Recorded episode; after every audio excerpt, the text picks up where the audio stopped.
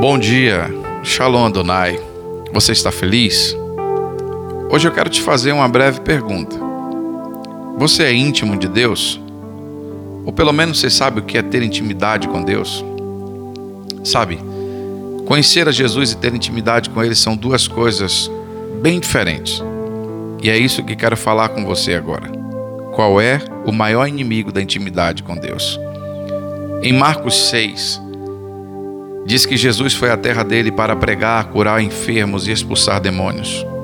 Porém, a Bíblia fala que ele não pôde fazer muitos milagres naquele lugar.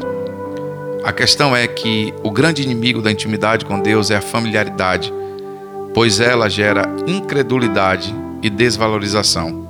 E sabe, podemos ver isso em nossa própria geração, onde a maioria das pessoas são familiarizadas com Jesus, ou seja, sabe bem quem ele é.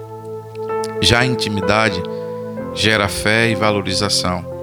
Assim como os discípulos que eram cada vez mais íntimos de Jesus e, através do crescimento da sua fé, dia após dia, se tornaram grandes apóstolos que proclamaram o Evangelho por todas as nações.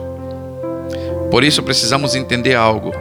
O familiarizado, ele tem informações sobre Jesus, ele fala sobre Jesus, porém ele não fala com Jesus. A intimidade requer, primeiro, tempo a sós e de qualidade com Deus. Segundo, muita conversa com Ele. E terceiro, segredos e revelação. Eu termino este nosso momento te perguntando: você é íntimo de Jesus ou você é familiarizado com Ele? Que Deus em Cristo continue abençoando a tua vida, a tua família e que você tenha um dia extraordinário.